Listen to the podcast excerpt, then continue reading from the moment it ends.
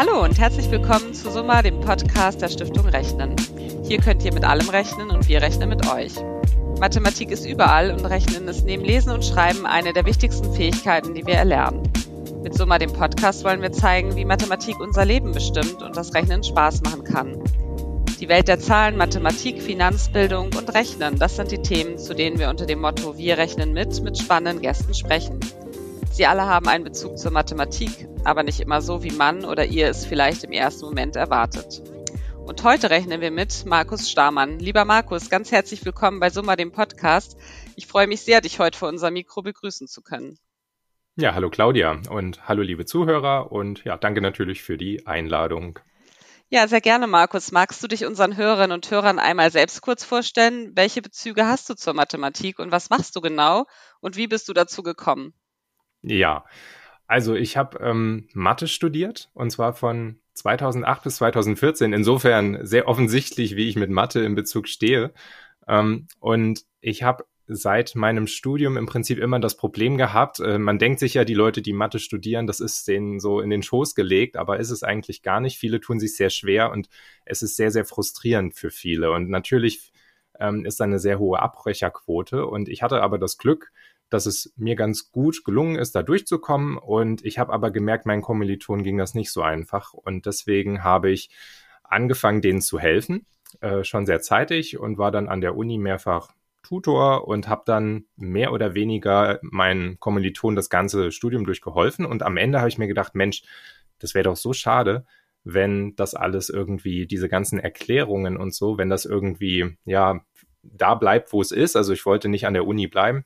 Und deswegen ist dann ein YouTube-Kanal von mir entstanden. Und ich glaube, über den kennen mich äh, ja, der ein oder andere vielleicht schon, hat es entdeckt. Math Intuition, das ist mein Projekt. Ähm, da stehe ich dahinter und neben dem YouTube-Kanal gibt's halt meine Lernplattform, wo ich halt gezielt vor allen Dingen Mathe-Studenten, Physikstudenten und Informatikstudenten, also die, die so Hardcore-Mathe haben, so ein bisschen helfen möchte, ihr Studium zu meistern, ihre Mathe-Vorlesung vor allen Dingen. Ja, das klingt auf jeden Fall sehr spannend. Da hören wir bestimmt noch mehr drüber heute. Du nennst dich ja selbst auch Mathe-Dolmetscher. Wann und wie hast du gemerkt, dass du Mathe für dich selbst, aber auch für andere sozusagen übersetzen kannst?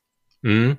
Also vor dem Studium war das noch gar nicht so klar. Also ich war auch erst gar nicht so sicher, ob ich Mathe studiere oder nicht. Es hat mir in der Schule Spaß gemacht, aber war erst gar nicht so meine Nummer eins. Erst als ich mit jemandem gesprochen hatte, der halt Mathe studiert, habe ich das wieder in Erwägung gezogen.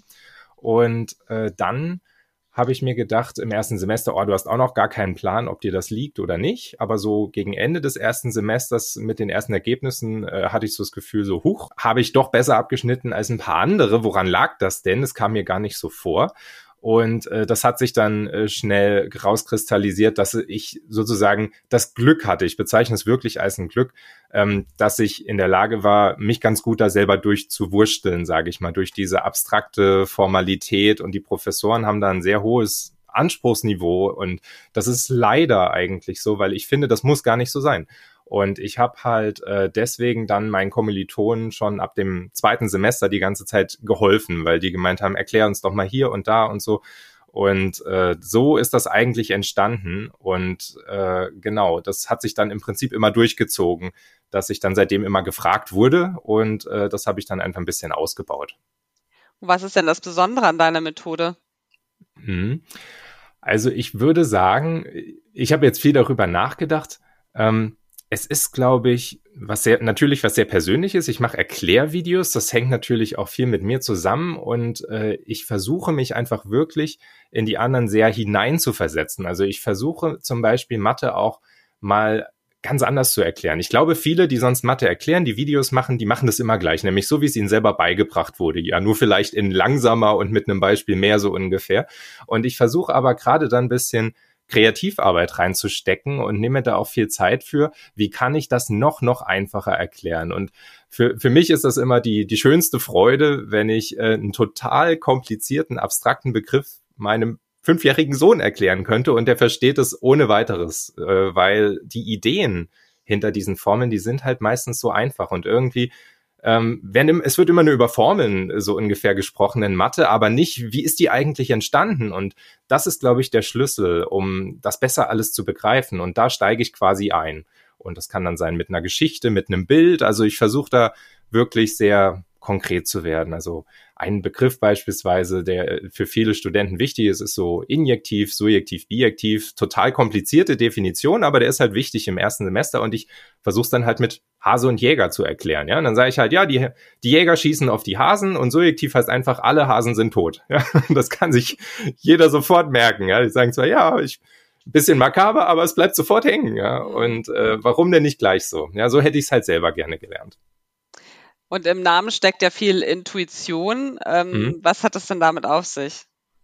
Ja, also mit Intuition meine ich sozusagen diese, diese Idee. Also die, die Formel ist eigentlich ein Kompromiss, finde ich. Ne? Also, dass man Mathe so sehr formal aufs Papier bringt, das hat äh, einen bestimmten Grund. Ja, man, man möchte eindeutig sprechen, man möchte sagen, ich meine genau das und nichts anderes. Das ist was sehr, sehr Formales aber die Professoren untereinander, die würden gar nicht in dieser Formelsprache miteinander reden, sondern die haben ganz andere, die verbinden damit ganz andere Dinge.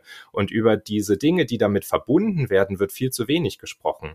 Und das ist, glaube ich, wie eben auch Mathe entstanden ist. Also erst als ich so über manche Ideen nachgedacht habe, habe ich mir gedacht, hey, so ist ursprünglich vielleicht tatsächlich mal jemand auf diese Formel gekommen. Und diese einzelnen Ideen, die dazu führen, die sind so einfach, da hätte jeder von uns drauf kommen können. Aber so würde so wurde mir das nie erklärt. Und immer, wenn man gleich mit der Formel einsteigt, dann fällt Mathe immer so vom Himmel. Und das möchte ich quasi äh, genau anders machen. Also tatsächlich so eine Beziehung aufbauen. Ja, ja, genau. Und es, es beschreiben halt auch viele, dass sie dadurch halt erst wieder so ein bisschen den Spaß und den Zugang gefunden haben, weil es ist halt ähm, für, für mich eine, was ich auch höre von, von denen, die die Videos schauen, eine sehr, sehr frustrierende Angelegenheit. Ne? Also man, man geht dahin, die Leute stecken ja auch viel Arbeit hinein und die wollen dann vielleicht später Mathelehrer werden und äh, die schaffen es dann nicht, diese Klausuren zu bestehen, weil es einfach, das, das Niveau ist so ein anderes. Und ich, ich sage auch immer, ich glaube, die Professoren, die, die haben ja, die waren ja selber früher gut in Mathe und die erklären es also einfach so, wie sie es selber gelernt haben. Aber das ist halt nicht unbedingt didaktisch. Ne? Die sind zwar richtig gut in dem, was sie tun, aber das ist eher was Kommunikatives, was es da braucht. Mhm. Und es gibt sicherlich super gute Professoren, aber ich glaube, das ist halt nochmal ein zusätzliches Handwerk gewissermaßen, was da erforderlich ist, das schön aufzubereiten. Und ich glaube einfach, dann, dann wäre die Hürde viel, viel geringer und viel mehr Leute würden das einfach verstehen. Und hätten auch Spaß dran. Ja, genau. Also ich ähm, manchmal erzähle ich äh, die die eine Geschichte, das fand ich noch mit am coolsten. Da hat mir einer geschrieben, er, er macht, äh, er studiert Mathe nebenbei und ist eigentlich bei der Marine oh. und ist als Taucher unterwegs und entschärft Bomben, also Unterwasserminen. Und äh, da habe ich gedacht, boah, was ist das denn? Ja, und er hat gemeint, du kannst es dir nicht vorstellen, aber wenn ich in eine Mathe-Klausur gehe oder wenn ich an die denke, ich habe mehr Angst als vor der Entschärfung einer Mine. ja, Wahnsinn, also manche Mathe-Klausur kann auch eine ja, Mine sein, ja, genau. ein Minenfeld. Und, ja, ja, also wie emotional das für manche ist, ne? Mhm. Und das ist natürlich ähm, mit, mit den Videos ihm hilft, ne? Und äh, dass es jetzt viel entspannter ist und er jetzt keine Angst mehr hat vor der Klausur. Das ist, glaube ich, ähm, ja, was, was emotional auch für viele halt interessant ist dann, ne? wenn man mal einen ganz anderen Einstieg kennenlernt, äh, dass man das Gefühl hat, hey, es ist ja gar nicht so schlimm und hätte man es mir gleich so erklärt, dann wäre das auch gar nicht so abschreckend.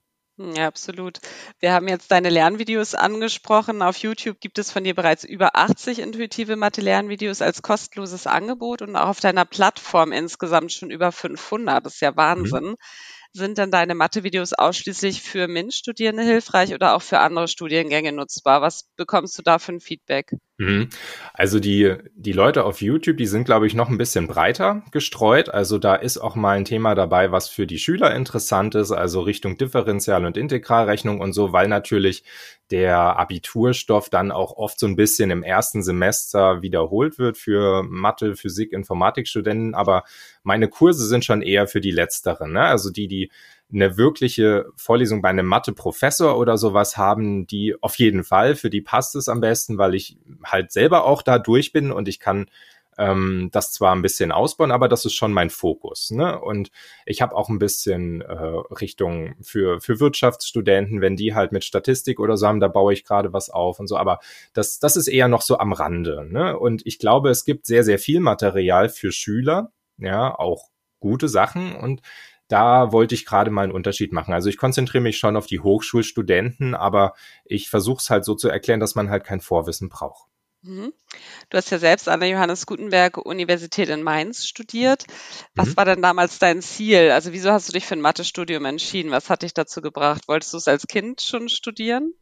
Mm, also ich, mir hat das Mathe halt schon Spaß gemacht in der Schule, ähm, aber es, ich hatte immer irgendwie dieses Vorurteil, dass Mathe studieren viel zu trocken ist, weil Mathe ja so trocken ist, ja. Und Deswegen, ähm, das war das, wo ich vorhin meinte, ich habe sofort verworfen eigentlich, wegen diesem komischen Vorurteil und habe dann mehr so Richtung Bio und Chemie und Pharmazie oder sowas mich erst umgeschaut, was ganz anderes. Und dann äh, hatte ich halt mal mich mit jemandem unterhalten, der Mathe studiert und habe dem das gesagt und der hatte sich nämlich auch gewundert, ja, warum denn nicht, wenn das immer so Spaß gemacht hat? Ja, das ist doch eher trocken. Und dann meinte er, ja, war das für dich denn in der Schule auch trocken. Da habe ich gemeint, nö, das fand ich eigentlich cool. Ne? Ja, dann wirst du bestimmt auch Spaß im Studium haben. Und dann erst hat's eigentlich wieder Klick gemacht, ja.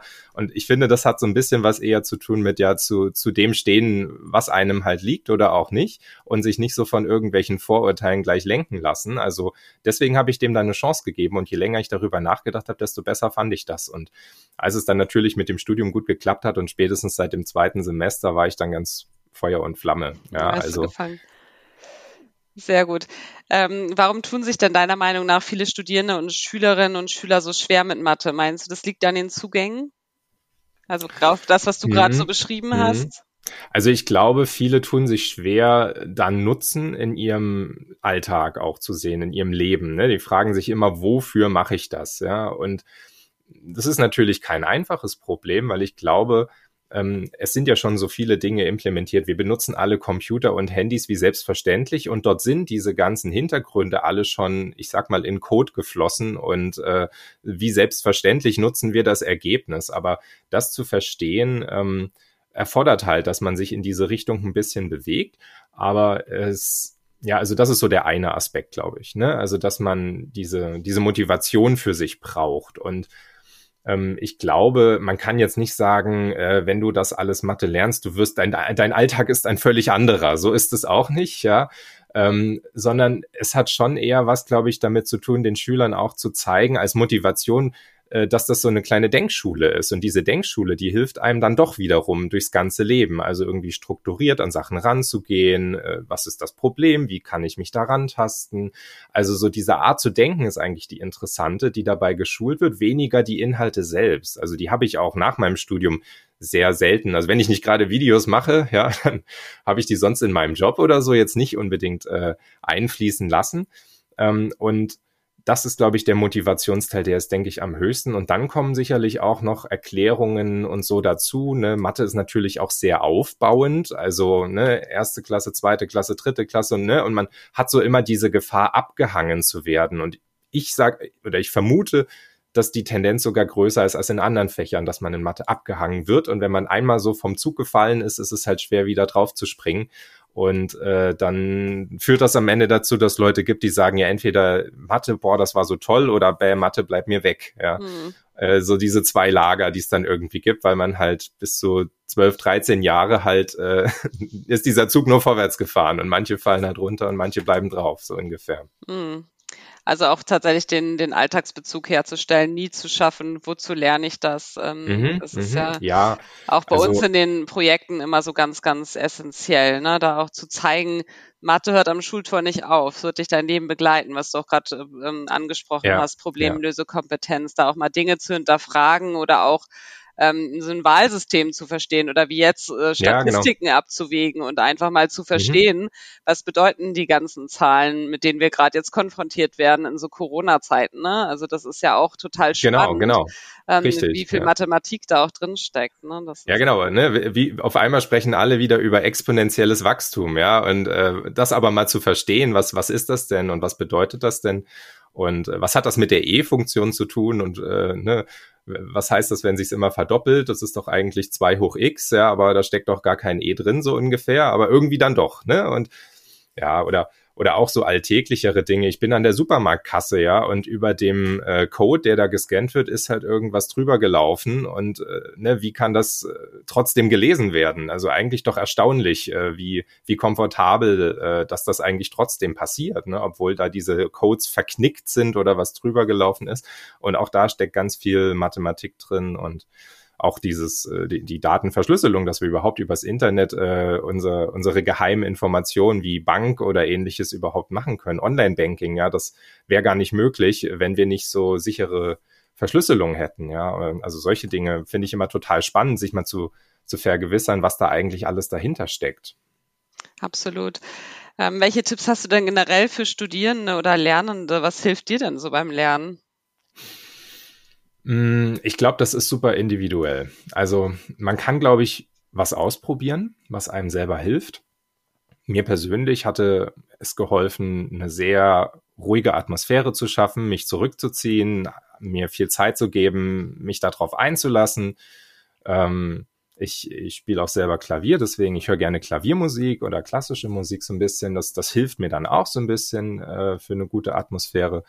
Und äh, dann einfach äh, ja sich drauf einlassen und äh, das ist so ein bisschen auch so wie, ne, wenn ich einen Berg besteigen will, ich mache das so Schritt für Schritt. Ne? Es beginnt mit dem ersten Schritt. Und ich glaube, so dieses drauf einlassen, so den ersten Schritt, den zweiten Schritt, ja, gar nicht so gleich diesen Berg sehen, oh Gott, ich muss diesen ganzen Hefter lernen oder so viele Seiten lernen, sondern so einfach mal, ha, ich will jetzt mal hier diese, diese Zeile verstehen und dann will ich mal das darunter verstehen. Ne? Und sich so langsam immer mehr ähm, ja ins Rollen zu kommen, sozusagen den Stein ins Rollen zu bringen. Ne?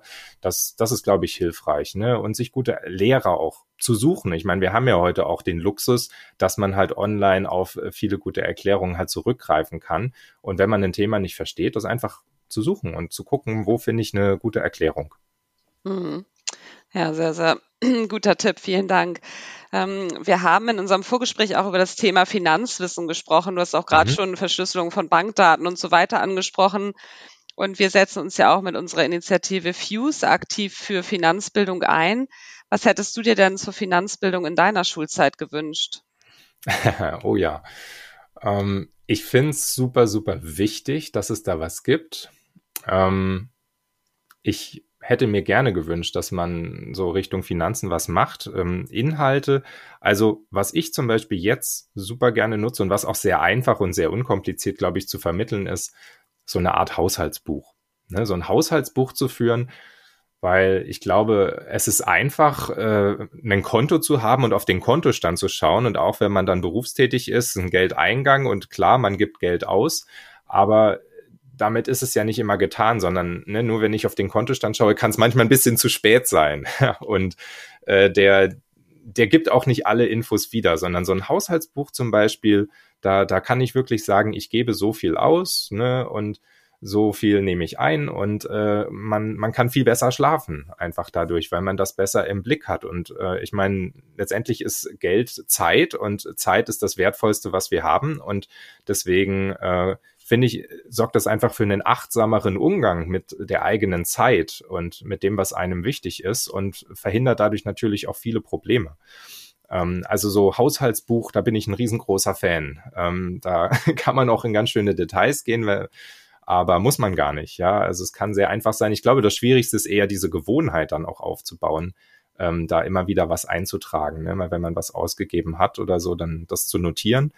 Aber das lohnt sich. Ja, also das wäre so ein Aspekt. Und ansonsten glaube ich, ähm, so Richtung ja, Gel Geldanlage, ja, jetzt nicht in irgendwie konkreten Produkten oder so, aber was gibt es da, was ist da, ähm, was, also so, so eine allgemein, so, so ein Rundumschlag, ja, was, was sind denn Finanzinstrumente, was, ist, was gibt es dafür? Es gibt Versicherungen, äh, wo ich irgendwie spare, es gibt Aktien, äh, es gibt irgendwelche Fonds, was ist das alles oder so? Also das könnte ich mir auch vorstellen, ab einer gewissen Klasse ähm, durchaus mal zu besprechen. Also ähm, das ich glaube, in, in Deutschland sind wir da auch alle sehr, sehr konservativ noch. Ähm, in, in den USA, ich hatte mal gehört, dass die irgendwie viel, viel mehr Aktien und so, dass das viel selbstverständlicher für äh, Menschen in den USA ist als für uns. Könnte ich jetzt erstmal so unterschreiben, so von dem, was ich so wahrnehme. Und ich glaube, das wäre auch in der Schule ein gutes Thema, darüber zu sprechen. Ja, es muss ja nicht mit konkreten Empfehlungen sein. Ja. Ja, absolut. Hast du dir denn dein Wissen zu Finanzthemen selbst beigebracht oder war das auch schon immer in deinem Elternhaus zum Beispiel Thema? Hm, also es war jetzt nicht so, dass ich äh, da totalen Einblick hatte. Wenn ich was gefragt habe, wurde das auch ganz normal beantwortet. Also ich konnte, äh, ich wusste ab einem gewissen Alter, was meine Eltern verdienen oder so, ne? Und das, das schon, aber ähm, viel mehr wurde darüber bei mir gar nicht so drüber gesprochen. Ähm, ich glaube, das ist immer noch was sehr Kulturelles. So über Geld spricht man nicht. Ähm, finde ich jetzt eigentlich auch eher schade. Es gibt, also ich finde diese Bewegung auch gerade schön, wenn es mal ein bisschen transparenter wird, ja, auch wenn ähm, da gesagt wird, ich verdiene so und so viel. Ähm, genau. Und an, ansonsten habe ich mir das halt äh, dann selber aneignen müssen ähm, und äh, natürlich auch so ein bisschen viel mit selber recherchieren, gucken, was ist auch eine gute Quelle und was nicht. Äh, da muss man schon ein bisschen vorsichtig sein, weil mit dem Thema Geld ja viele auch einfach für sich selber die Geld verdienen wollen. Also Scharlatane gibt's dann natürlich auch. Ähm, aber dass, äh, wenn man eine gute Quelle hat, mh, da mal ein bisschen einzusteigen, das ist schon echt viel wert. Ja, das stimmt. Jetzt noch mal eine ganz andere Frage. Wir sind über unseren mhm. Mathebotschafter, den Wissenschaftskabarettisten Vince Ebert, auf dich aufmerksam geworden. Ja. Ähm, was verbindet dich und Vince denn? Frage ich mal ganz neugierig. Ja, ähm, eigentlich ganz witzig. Also ich hatte, ich bin erstmal ein Fan von Vince. Ich war immer, äh, was heißt immer, ich war mehrmals Gast in seinen Shows ähm, und habe mir das gerne angehört, äh, fand das cool. Und äh, dann irgendwann ist mir aufgefallen, äh, wenn er sich so vorstellt, dass wir relativ viel gemeinsam haben, weil ich bin halt nach meinem Studium auch so in die Unternehmensberatung gegangen und er war auch Unternehmensberater, er ist Physiker, ich bin Mathematiker und da, das hatte ich dann irgendwann mal so zum Anlass genommen, äh, ihn auch mal so um Rat zu fragen, weil ich mir gedacht habe, so, ne, vielleicht ticken wir ähnlich, ja. Und äh, hatte ich ihn angesprochen nach einer Show und so ist das eigentlich ein bisschen entstanden. Ja, weil ich hatte auch erfahren, dass er halt äh, für die Stiftung Rechnen, für euch äh, da als Botschafter unterwegs ist. Und äh, das, das hat eigentlich erst den Stein so ein bisschen ins Rollen gebracht, ne? dass ich gemerkt habe, ach, er hat, er interessiert sich auch über seine Shows oder so darüber hinaus noch ein bisschen für die Mathematik in der einen oder anderen Form. Genau. Mhm. Ja, absolut. Ja, lieber Markus, bis hierhin schon mal vielen Dank. In jeder Podcast-Folge stellen wir unseren Gästen ja auch immer so bestimmte Fragen zum Ende hin. Mhm. Äh, ich bin auch schon sehr gespannt auf deine Antworten. Die erste Frage lautet, wo rechnest du denn privat genau nach? Ich würde sagen, wo es wichtig ist. Ne? Also es es, es kostet ja, sage ich mal, Zeit genau nachzurechnen. Ja, dann muss man ja abwägen, wie, wo, wann. Also bei großen finanziellen Entscheidungen finde ich es sehr, sehr wichtig, sich super viel Zeit zu nehmen. Also wenn Leute überlegen, kaufe ich mir ein Haus, ja, will ich dann Kredit aufnehmen, ja, ähm, was das alles bedeutet, ähm, auch mal aus mehreren Perspektiven äh, pro und contra äh, für Haus oder gegen Haus abzuwägen. Ähm, da, da spielen halt Fakten auch rein, die sind nicht immer Zahlen oder die sind auch nicht immer nur Mathe. Das, hat, das klingt erstmal nach Nachrechnen, aber ich meine, wenn ich zum Beispiel einen Kredit für 20 Jahre aufnehme, dann binde ich mich vielleicht auch 20 Jahre an diesen Ort, an meinen Arbeitgeber oder ne, möchte ich das? Ähm, das? Das sind ja auch so Faktoren, die dazu berücksichtigen sind. Das wäre dann für mich auch sowas wie gut nachrechnen. Ähm, oder ne, wenn es um ein Auto geht. Ja, ich hatte ich hatte letztes Jahr zum Beispiel, haben wir überlegt, sollten wir uns ein E-Auto zulegen oder nicht. Jetzt gab es ja noch die Prämie letztes Jahr, ne? Das hat den, das, das war dann so ein Anlass, sich damit auch zu beschäftigen. Und äh, wir hatten eigentlich aus Jux dann mal die Probefahrt äh, gemacht und haben dann danach gemerkt, ja, wäre ganz nett, aber wahrscheinlich viel zu teuer, ja. Und äh, ich habe mich dann mal hingesetzt und habe mal wirklich so von, von vorn bis hinten so eine Totalkostenrechnung versucht zu machen, ne? mit auch Versicherungen und was, was der Strom dann kostet und wie sich die Spritpreise vielleicht auch entwickeln und so. Und habe gedacht, na ja, ne, man kann sich ja auch schön rechnen und so. Und dann habe ich gedacht, nee, machst du mal eine, eine Rechnung, wo du richtig schlecht rechnest. Ja, du nimmst immer nur das Schlechteste an. Und siehe da, es hatte sich am Ende trotzdem rentiert. Das hätte ich nie gedacht. Und das, das war total kontraintuitiv. Also äh, wir haben alle gesagt, das kann doch gar nicht sein. Ja, und bis wir es dann mal wirklich gesehen haben, warum das so ist, das kam eigentlich erst durch die Rechnung raus. Und ich glaube, das ist auch ein gutes Beispiel, dass wir da manchmal ähm, ja, unser, unserem Bauchgefühl, das ist zwar in vielen Fällen sehr hilfreich, aber manchmal auch gerade nicht, ne? Und äh, lässt uns irgendwie die falsche Entscheidung treffen. Ne? Und da lohnt es sich manchmal genau nachzurechnen und dann ist man doch überrascht. Es hat ja auch einfach oft mit Emotionen zu tun, ne? Genau, also genau. Beim Auto ja. genauso wie beim Hauskauf oder Richtig, sonstigen richtig. Konsumgütern, ne? Dass man dann Ja, genau. äh, spielen die Emotionen auch nochmal eine große Rolle. Auf jeden Fall nachrechnen, absolut. Und wann und wobei hast du dich das letzte Mal so kräftig verrechnet? ähm, mein, meine Frau, die, die findet das immer sofort raus, ja, also die ist äh, auch immer gut, äh, obwohl, obwohl sie nichts mit Mathe zu tun hat, sie ist voll der Sprachenmensch, aber ich muss immer wieder lachen, weil gerade in diesen gesellschaftlichen Situationen, wenn wir irgendwie mit der Familie essen gehen oder was und am Ende wird geguckt, wer muss jetzt was bezahlen, wenn einer die Rechnung gezahlt hat, also äh, da, da ist keiner davor gefeit, glaube ich, ja. Und mir passiert es ganz genauso, äh, sich zu verrechnen. Aber es ist dann natürlich immer witzig, dass es genau in der Gesellschaft passiert. Die einen sagen, ja, hier, du, was hast du nochmal studiert? Ja, also Der Mathematiker. der Mathematiker. genau, ja. Ja, Also sehr ich stehe dazu, ja, und äh, das, das ist auch ganz normal. Ja. Genau. Und jetzt noch eine letzte Frage. Was würdest du gerne berechnen können? Oh ja. Mm. Also was mir immer so ein Buch mit äh, sieben Siegeln gewesen ist, ist alles, was so mit Physik zu tun hat tatsächlich. Also äh, Mathe zwar schon, ja, aber ich war immer so in der abstrakten Mathematik unterwegs und äh, so diese ganzen angewandten Fächer auch Richtung Physik und so nochmal zu schauen, das fände ich recht spannend. Also wann braucht man welche Formel, wenn ich eine Kugel fallen lasse, wie lange ist die unterwegs oder ne, welchen Bogen fliegt die oder solche Geschichten. Äh, Ich war immer da völlig planlos, welche Formel nehme ich jetzt warum oder sowas. Ja, das würde mich interessieren, ja, das mal ein bisschen mehr anzuwenden. Vielleicht machen wir da nochmal einen Podcast mit dem Vince zusammen, mit dem Vince. Genau, ja. ja, Genau. da kann er mir dann helfen, ja. Zum Schluss bitten wir unsere Gäste immer einen Satz zu vervollständigen. Ähm, für dich haben wir uns den Satz ausgedacht, Mathe versteht man am besten, wenn Punkt, Punkt, Punkt. Mathe versteht man am besten, wenn die Idee einem dahinter erklärt wird und man dadurch versteht, warum man das macht, würde ich sagen. Ja, ganz schöner Satz. Vielen Dank, lieber Markus. Ähm, es hat mir sehr, sehr großen Spaß gemacht. Ähm, danke dir. Ja, danke dir. Und wenn euch unser Podcast Summa gefallen hat, freuen wir uns, wenn ihr Summa abonniert und eine positive Bewertung abgebt. Hört wieder rein. Wir rechnen mit euch.